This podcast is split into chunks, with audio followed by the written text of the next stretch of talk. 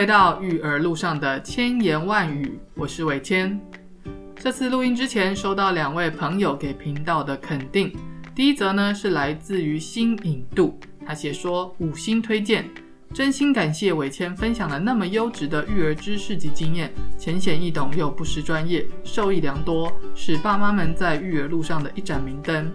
谢谢新颖给我的回馈。那新颖跟我是大学同学，我们毕业之后失联了一阵子，然后才因为育儿的关系又聚在一起，会一起带孩子出游。那也想鼓励大家，在育儿的路上呢，如果有朋友或是过去的同学，可以大家揪团哈，一起组队哈，不是组队打怪，而是说组队一起育儿啊，然后彼此支持啊，交流啊，其实这个对我们的身心健康都会有非常大的一个帮助，让我们在育儿的路上不孤单，然后又可以跟朋友交流分享。第二则呢，是来自于不知道有没有念对，他的名字叫做 Inoka。艾诺卡说：“五颗星是我给你的爱之语，超可爱的标题，我好喜欢。结婚不是挑战，生儿育女后才是。谢谢你用自身举例，让我更能了解如何实践爱之语。谢谢艾诺卡的回馈。对啊，因为我自己在落实，持续到现在也还在练习。那真的发现，把爱之语运用在……”伴侣家庭身上，真的在家庭中的氛围会变得很温馨、很滋养，也很欢迎朋友们在收听完《爱之语》并且运用在家庭中一段时间之后呢，可以给我你的回馈。运用《爱之语》在伴侣或者孩子身上，有没有为你的家庭带来不一样的氛围或者是互动方式呢？今天要跟大家分享的这一本书呢，书名叫做《父母怎样跟孩子说话》。这书名一听起来，是不是就觉得很接地气啊？好，我们每一天都在想说，我们到底要怎么样跟孩子说话，才能最大幅度的去帮助孩子？那这本书的作者是 Hein Junat。Hein Junat 的背景很特别，他最早呢是受教育的训练，然后一开始的工作是在小学当教师。可是这一段经验啊，让他其实有很多的挫折，因为他的很多的理念啊、热忱啊，他没有办法在这个学校系统上面做一个很好的发挥，所以他后来呢就去攻读心理学，然后呢就开始往这个临床心理学家、儿童治疗学家这个部分去发展。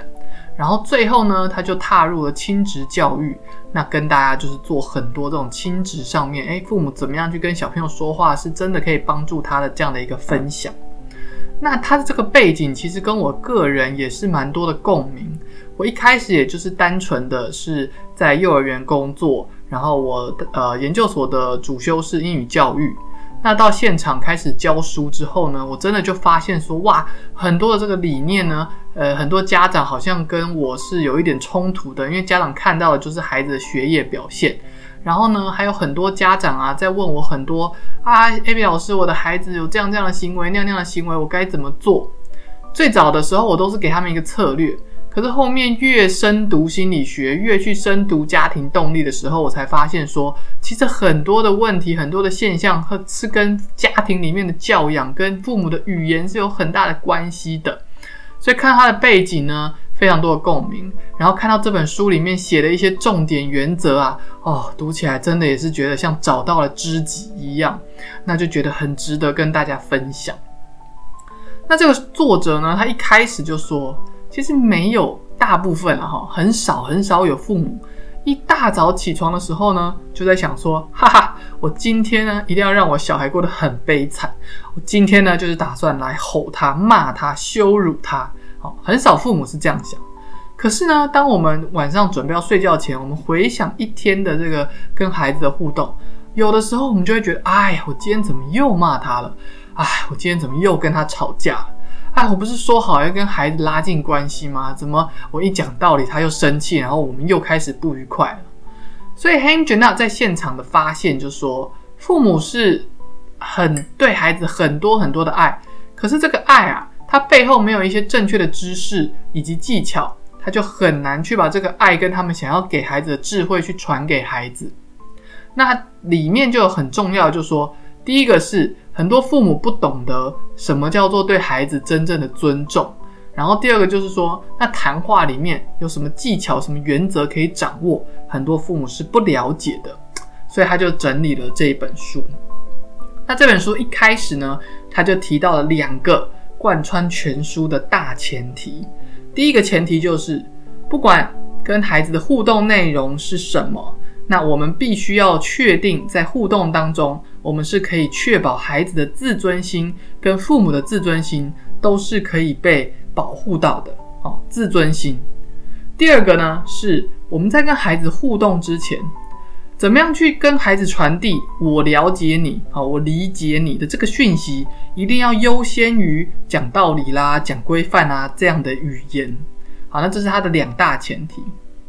那今天呢，我会跟大家分享他在这本书里面第一章，我自己揭露出四个跟父母啊，父母跟孩子谈话的一个原则。那第一个原则呢，就叫做。听懂孩子话语背后隐藏的讯息。诶，这个作者在一开始呢就举了一个例子。有一天呢，一个小男孩，他五岁多，他要上幼儿园了，他叫小普。那这个小普啊，妈妈带他去幼儿园，然后他就在看到幼儿园的墙上呢，就有很多小朋友的画。那小普就突然说：“哎呀，这谁画的？怎么那么丑啊？”哦，哎，他妈听到就很慌张，很囧。他说：“啊，没有啊，这明明就很漂亮啊，怎么会说他丑？”哎，在一旁的幼儿园老师就听懂孩子这段话语背后的讯息。你猜这是什么讯息？哎，老师就回答他说：“哦，在这里呀，你不需要画的很棒哦，你可以画的不好看或者画的很丑，都是没有关系的。”哇，那个小普听到的，他就露出了一个大大的微笑。所以，他这个背后的讯息是什么？他虽然是在批评说这谁画的那么丑。事实上呢，他是在提出一个没有被说出的讯息：是那如果我画不好，我没有办法画的像他们画的那么好，我会不会被骂？所以这个听懂孩子讯息背后的讯息，哇，这个就很重要喽。那我再举个例子哈，因为这个真真的是有点困难，对不对？好，有一个例子就是像。呃，我不知道你们家有没有这种情况啊？就是小朋友有的时候在跟父母哈，你们在在做一些呃教养上的这个处理的时候呢，哦，他也很凶然后，脾气很大，然后父母也在说道理的时候，突然间孩子就会哭着说：“妈妈抱抱。”哦，突然间就要你抱他，有没有碰过这样的情况？其实，在这种情况，“妈妈抱抱”这四个字后面也隐藏了孩子没有说出口的讯息，而且这讯息可能会有两种。哎，有趣吧？第一种呢，孩子可能会说“妈妈抱抱”，隐藏的讯息是：假设他是边说，然后他边向你靠近，想要抱你。这个时候呢，他可能是年龄小的孩子比较可能了哈，他可能是想要确保说，我现在跟你起了冲突，或者是我的行为没有你想象中那么理想，那你是不是还爱我？我跟你之间这个爱的连接是不是没有断掉？所以他这个妈妈抱抱的背后呢，是想要寻求父母是爱他的这样的一个连结。所以当像我们家有时候就会发生这种情况，所以不管我再怎么生气，或者他再怎么闹，当他这样说，然后主动向我靠近的时候呢，我都还是会抱抱他。好，那也不是说抱了之后你就跟他和解，有时候你抱完之后你还是很生气，你还是可以继续哦跟他说哦，我刚刚是怎么样怎么样很生气，好是 OK 的。那第二个呢是。当他假设他就僵在那里，然后就说：“妈妈过来抱我，哦，妈妈抱我，妈妈抱抱。”但是他讲的时候，他是没有往你这边移动，他是想要你过去。诶，这个时候呢，这个妈妈抱抱的背后，可能是在呃表达一种刚刚那个议题我输了哈，那我现在又还是想要跟你进行权力斗争，所以呢，你现在过来抱我，我开另外一个新的话题，我看看你会不会听我的。所以，诶，这个情况也在我们家有发生过。如果他是这样子说：“你现在过来抱我，你现在抱抱，不然我就要继续生气什么的。”诶，那这个时候呢，因为我听懂他后面他想要得到这个角力里面的这个获胜哈，但是他用的方法不对，所以当我听懂他的讯息，看懂他的讯息，我可能就会比较适当的去跟他说：“妈妈很爱你。”那那不过呢，你现在用这样的一个方式来。请求或者要求我去抱你，我听了是会不舒服的。那我爱你，如果你想要抱抱的话，你可以走过来，妈妈可以抱抱你，或者是你可以换一种比较礼貌的方式来邀请我现在去抱抱你。好，这就是读懂孩子话语背后的讯息。那你听到这边一开始，你就会觉得哦，天哪，怎么这么困难啊？那这要是怎样读心术吗？啊，其实作者就在这整本书里就说，我们在跟人互动的时候，有的时候运用一点同理心是很重要的。那同理心是什么？就是我们要设身处地的把我们自己放到孩子的角度去，站在他们的立场去思考，诶，他现在可能会有什么感受？那这个同理心的这个训练，其实也不是这么容易啦，哈。我这边多说一点点，就是如果你想要对孩子有这么多的同理心，那其实这个第一步骤呢，是你是不是也对自己有同理心？也就是说呢，你要对自己的情感啊、内在的发生，也要有一些敏锐的觉察。在有这样的一个呃先辈的经验跟练习之后呢，你才有可能在孩子闹的时候，你还可以读懂他背后的讯息。好，那这个就是第一个。听懂孩子话语背后隐藏的讯息。那第二个谈话原则呢，就叫做着重在行为背后的情感，而非行为本身。哎，什么意思啊？我举个最近发生的例子给大家听听。前阵子有一个晚上啊，我的小孩因为跟他爸爸去运动了，所以他回家哦之后吃饭啊、刷牙、洗澡弄一弄就很晚了。那我们家平常睡前有一个亲子的故事时间。那我的孩子最喜欢爸爸帮他讲绘本，因为这个爸爸讲起来很精彩，然后很亲密的这个互动。那那天因为情呃时间晚了，所以我们就说啊，我们没办法今天讲绘本，因为时间比较晚。哇，他就很生气啊。那我知道他生气的背后是一个失望哈，是失落，所以我就跟他说啊，妈妈知道你现在失落了。那他就，你现在不讲绘本的话。我以后就也不要跟你说故事，哈，就先威胁我们。那我们听起来当然是觉得这威胁很可爱啊，所以我们就笑一笑，然后就跟他说：“我知道你真的很失落，但是今天时间就是晚。”他看到这招没有笑，然后爸爸妈妈好像不痛不痒。我自己的解读了哈，他接下来第二个举动就是他做事想要把我桌上的书啊东西要往下摔。那我就立刻去提醒他，我说：“提姆啊，你可以生气，但是你生气的时候。”不伤害物品，不伤害别人，不伤害自己。诶，他有把这段话听进去。他有他，因为我们经常让这个家规哈，所以他有听进去。他就改用那种很大力的，这样哼，然后把它放到地上。那我后来就说，我知道你真的很生气，不过呢，你这些东西放到地上之后，你等一下还是要把它放回桌上。好了，他其实也做到，他后来就是又把它放在桌上，但他还是很生气，因为他就是这两个。方式都没有得到他要的效果嘛？他就是想要听故事。然后最后呢，我以为他已经 OK 了，接受这个事实的时候，我们要准备就是到房间里面帮他盖棉被，然后让他睡觉的时候呢，他突然就唠了一句那个重磅级的话啊！什么话？他说：“你们不说故事给我听，我就要去开瓦斯。”听到“开瓦斯”这三个字，我跟他爸爸我们都惊呆了。好，第一个想法就是哇塞！哇，这个这么重的一个语言呢，你怎么突然之间说这种话？但是呢，我那个时候就有一个觉察，诶，是不是他一开始在表达他的失落的时候，其实前几次我虽然笑笑的，可是我没有很好的去同理他，所以他这个话哈，虽然是非常的不 OK。但是我那时候心里，因为我以前是念那个第二外语的习德，其实他就有提到，就是说人在学语言的时候，他会去拼凑他在生活中听到的一些片段，然后他会用自己的一个尝试性的方式去运用。所以我就在猜想，他可能不太了解什么叫开瓦斯，或许他是从我们平常在厨房里面煮饭的时候，我们说开瓦斯你要小心，或者是那种安全教育有没有会讲到一氧化碳中毒，有时候会听到瓦斯哈，或者是有些家庭你会把那个。电视新闻当做背景在放，有的时候你会听到很多不是就是儿童不宜的关键字哈，都有可能。所以我倒是蛮平常心看待他怎么会说出开瓦斯这个话。可是呢，我要告诉他的就是说，这个开瓦斯其实是不恰当。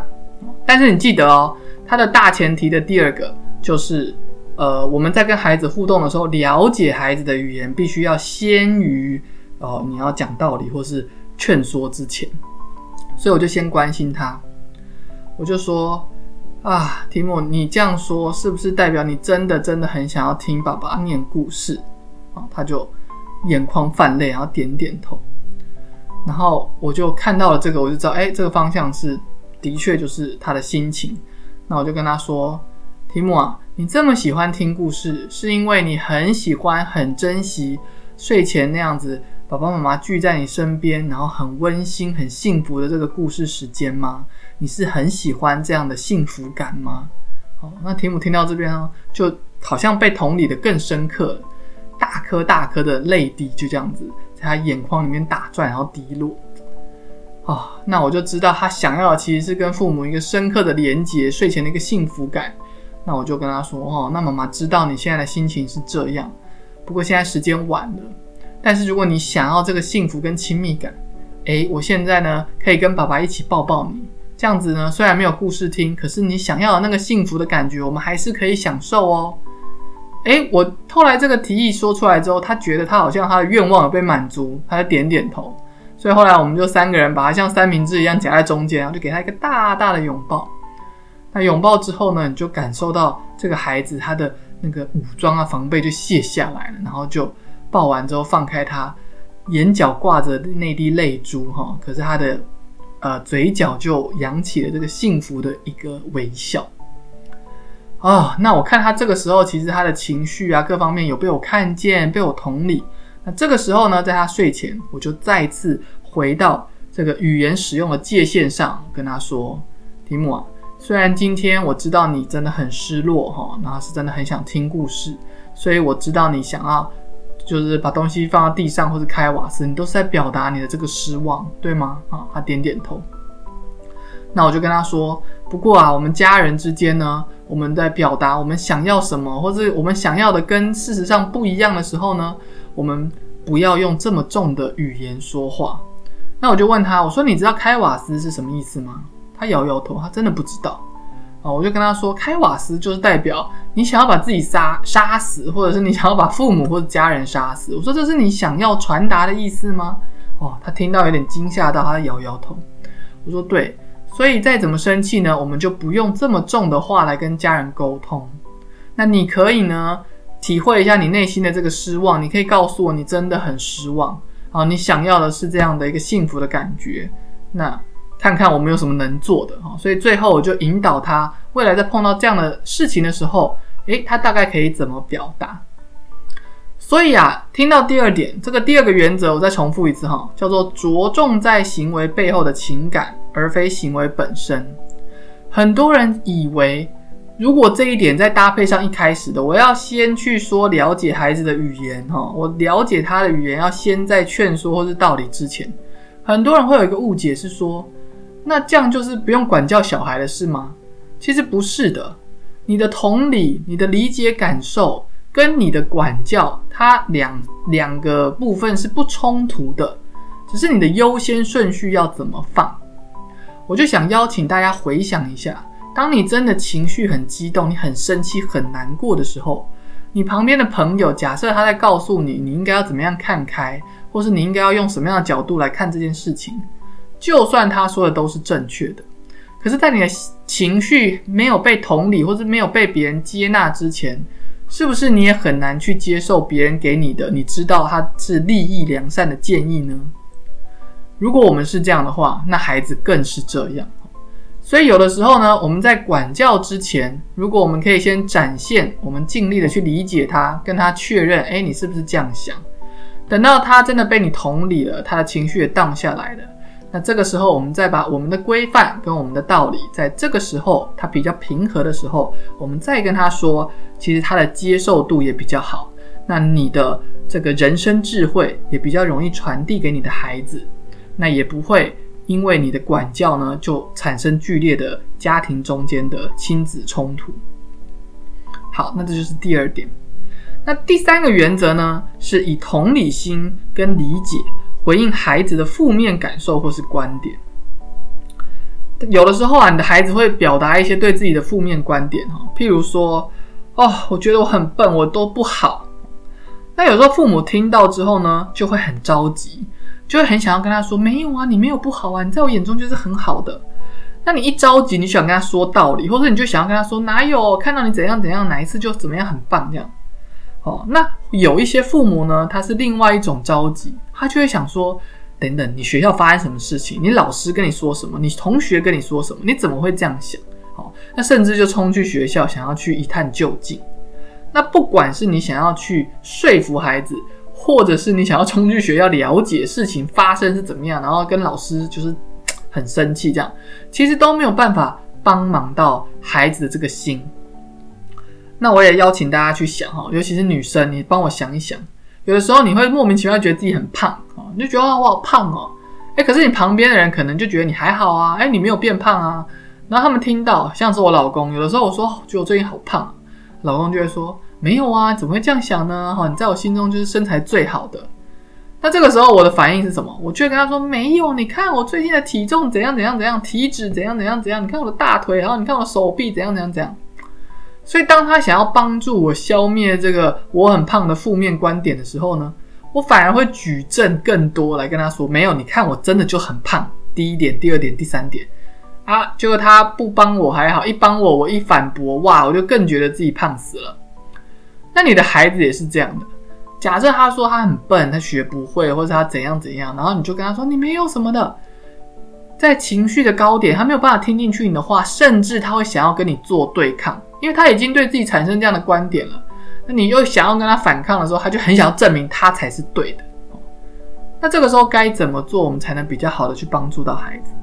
其实我们就可以运用我们的理解跟同理心，哦，先去接纳，哦，这样子啊。当你这样想的时候，你是不是很难受？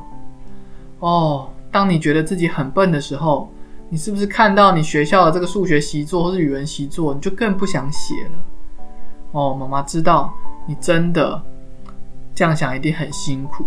你先去同理他，就像是我前一阵子我的儿子他在练习，就是最近嘛哈，他们就对仿写很有兴趣，长大了想要开始写一点文字了哈。写什么田啊、中啊、上啊，哈，看到那个简单的文字，他就想要仿写。但有的时候他写的很好哦，就是当他特别专注，或是就是有留意到细节的时候。那有的时候他如果心不在焉，或者旁边就是让他很多分心的事情，他其实就写的不是那么的到位，他就自己不满意。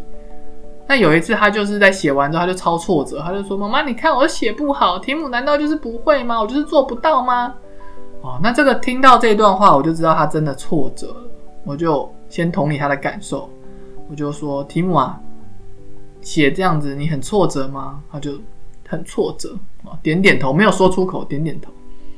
那接下来我就问他，我说：“哇，那你这么挫折，你是不是就会很想要放弃，不想写了呢？哦，不想仿写了呢？”哦，他就再点点头，然后眼泪就流了下来。好，然后我就说。哦，那妈妈知道你如果这样想哦，你觉得自己不好，然后又很挫折，你是真的很想放弃。不过啊，妈妈跟你的看法不大一样，你想听吗？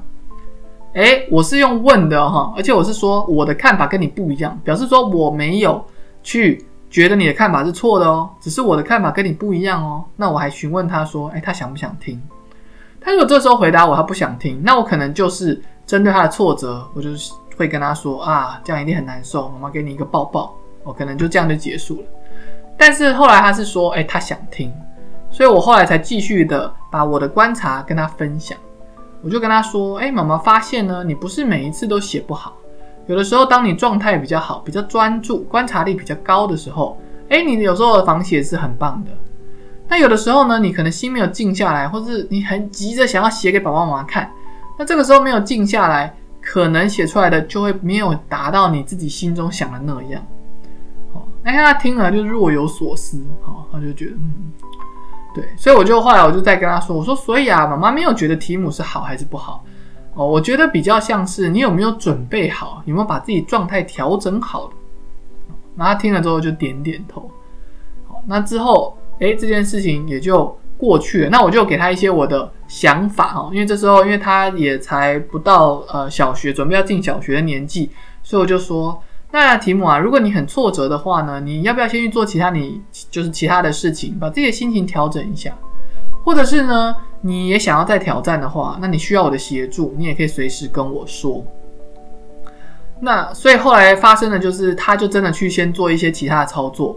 然后呢，过了没多久，他又觉得他想要来仿写哈，然后他就又跑回来。那这个时候，他有先邀请我说：“哎，妈妈，你看我这样子怎么样？”那我就给他一些建议。你看哦，我是在他就是询问我的要求的时候，我才给我，并不是一开始我就要给他要求啊，因为这个这这个自主性跟尊重其实也是很重要的。那这个自主跟尊重，我们以后再说。所以最后呢，就是他先去调试了一下心情，然后呢，又我又稍微跟他，就是他邀请我给他一些回馈，我给他一些回馈啊，然后最后他就写，然后写完之后呢，哎，他挺得意的，他拿他写的这东西，仿写这东西给我跟他爸看，说，哎，你看这题目写的题目很棒，对吧？哈，那这个时候我就是用那个成长心态的这个，我说，哦，我刚刚看到你这次真的有静下心来，仔细的观察跟慢慢的写，所以。嗯，妈妈觉得你很有耐心啊，然后而且你也没有放弃，对不对？刚刚那么挫折，就后来把自己调整了一下，又回来写。我看到你没有放弃，哎，这个事情呢就这样子，也让他就是度过了那个自我观点比较差的时候。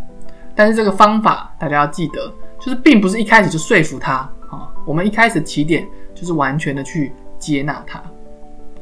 好，那第四个谈话的原则呢，叫做父母啊。我们可以当做是一面镜子，去反映孩子的情感。这什么意思？大家照镜子的时候就会知道嘛，哈，你今天脸上有颗痘痘，它就是一颗痘痘，它不会变两颗，它也不会变没有啊，除非你是照一个美肌的镜子，哈，开玩笑。那你要怎么当镜子？就是如实的去反映孩子的情感。有的时候呢，在家中会有一些状况，孩子会出现一种叫做矛盾的情绪，譬如说什么？譬如说你。孩子本来是独生子，结果后来哥哥呃弟弟妹妹出生了，那他对这个弟弟妹妹呢，他可能就会又想要关爱他，因为他觉得他很可爱小小的，他也想要爱护他。可是有的时候呢，你的孩子又会觉得失落，因为爸爸妈妈就要花时间去照顾这个小 baby，就会没有办法像以前那么多的陪他，像这样就是一个矛盾的情感。那这个时候呢，其实你就可以当一面镜子，哦，你可能就可以说啊。你是不是有的时候很喜欢你的弟弟或是妹妹哈？但是有的时候你又会觉得有点讨厌他哦，觉得爸爸妈妈都去照顾他，你就如实的去反应哦。他如果跟你点头啊，说是，这个时候你就可以跟他说啊，这样想一定很不好受，对吧？哦，那妈妈跟你说，我真的很爱你哦，也不用解释太多哦，那就可以给他一个大大的拥抱，因为这样想真的不好受嘛。所以有的时候啊。你当一面镜子，去反映出孩子真实的那个内在的情感，哦，这个是矛盾的情感。那有的时候是很强烈的情感，比如说他今天回来真的很生气，或者他今天回来真的很难过，或者他今天回来真的很挫折，你就可以跟他说：“哦，我看到你现在是不是真的很挫折？哦，哇，那真的不容易，抱一个啊，或是你需要我协助吗？”当你当一面镜子，如实的去反映。那你的孩子也就不需要在他内在复杂的时候，他还要来跟你说，我就是这样想的啊，没有啊，那什么就是你有时候会跟他说啊，你怎么会这样想啊？你哥哥就是要爱护弟妹啊什么的哈。那这个时候他除了内心复杂之外，他还要跟你的言语去做一个回应跟对抗，哇，那真的是更辛苦。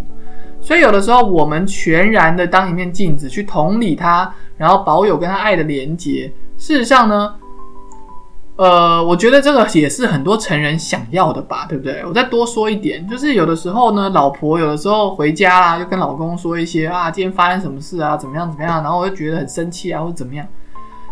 我老公以前就这样，以前呢，我们在没学心理学的时候，他就想给我建议，觉得说，哦，那我觉得你这时候应该要怎样怎样怎样啊，你那句话这样说的话，是不是比较不好？你是不是应该这样说？哦，听了就会觉得很火大，然后老公就觉得很无辜，想说我不是要帮你解决问题吗？好，那我后来有学一点心理学，我就跟他说：“我现在不是要你帮我解决问题，我只要你陪伴我。”所以你就想嘛，如果大人也是这样的话，那孩子又何尝不是呢？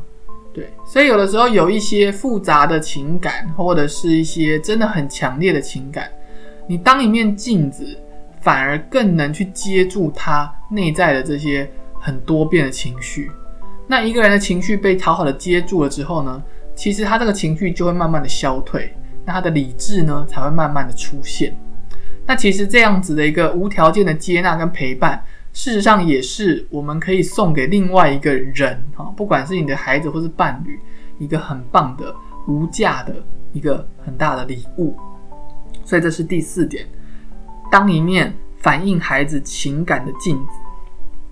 哦，可是这个就像我刚刚说的，我们的同理，我们的理解。我们知道他的情绪，或者是我们反映他的情感，不代表我们不管教，而是说在孩子情绪的高点，我们先去让他的情绪感受到被理解跟被我们关怀，然后在他情绪荡下来的时候，我们会再把家中的规范怎么样做是比较恰当的这个部分的规则跟道理，再在他情绪缓和的时候带进去。好，那在这边最后呢，就为大家统整一下这本书第一章里面我为大家整理出来的四个重点。第一个就是听懂孩子话语背后隐藏的讯息。第二个呢，就是着重在行为背后的情感，而非行为本身。第三个呢，就是以理解与同理心回应孩子的负面感受或是观点。第四个呢，就是当一面反映孩子情感的镜子。仔细去听啊，还有刚刚我的就是跟大家举的一些例子，你就会发现说，这个共同的主题就是透过观察跟同理，先去贴近他的内在，然后用言语向他们表达你的理解，然后不管他是什么情绪，你的理解，然后再配上他一点点的诉说自己，就像是有人在拿一把梳子帮他梳理这个内在纠结在一起的情绪。然后帮助他们更了解自己内在的很多的状况，那这样的过程呢，就是一个非常棒的你跟孩子之间的连接，以及你也帮助他们厘清他们自己，是一个很棒很棒的融入生活的情绪教育。哦，那这样的这样的处理，然后最后再把道理跟管教的规范带出来，就比较不会有那种孩子想要跟大人的这个道理做对抗的这样的一个冲突发生。所以最后再重复一次哦，理解跟同理不代表我们不管教，而是我们先去靠近他，然后我们接下来等他情绪荡下来，我们再告诉他，诶，事情可以怎么样做会更好。好，那这一集呢就先分享到这边。那我们今天分享的这本书啊，其实它比较特别。因为这本书真的很多的原则，我真的觉得写的太到位了。这个是一九六零年代的，就是出版的书哈。但是我真的觉得，因为这个人的资历，你看从第一线教师，再到咨商师，然后又到儿童心理家哈，然后最后去推广亲子教育，所以他讲的原则非常多，都是呃，我觉得读起来非常有共鸣的。所以未来呢，这个系列我们会花个几集。慢慢的跟大家分享这本书里面他提出我觉得很棒的原则。那我们今天第一个部分呢，就先分享到这边。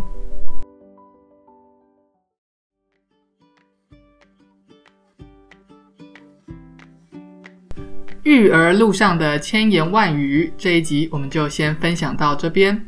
如果你对这一集的内容觉得喜欢有帮助，那也欢迎您分享给家中有孩子一样在育儿路上苦恼困惑的家长们。那这一集分享以及接下来我们在分享的这一连串的内容，其实都是跨年龄层的，里面分享的很多原则，事实上对于成人、对于幼儿在互动上，都可以让对方感受到被靠近，以及内心舒坦，愿意自己去面对跟成长。所以呢，欢迎大家分享给喜欢的亲朋好友。那别忘了，如果喜欢频道的内容，可以给我五颗星的评论或是评分，鼓励我继续为大家会诊好用、系统性的育儿资讯。我们下次见，拜拜。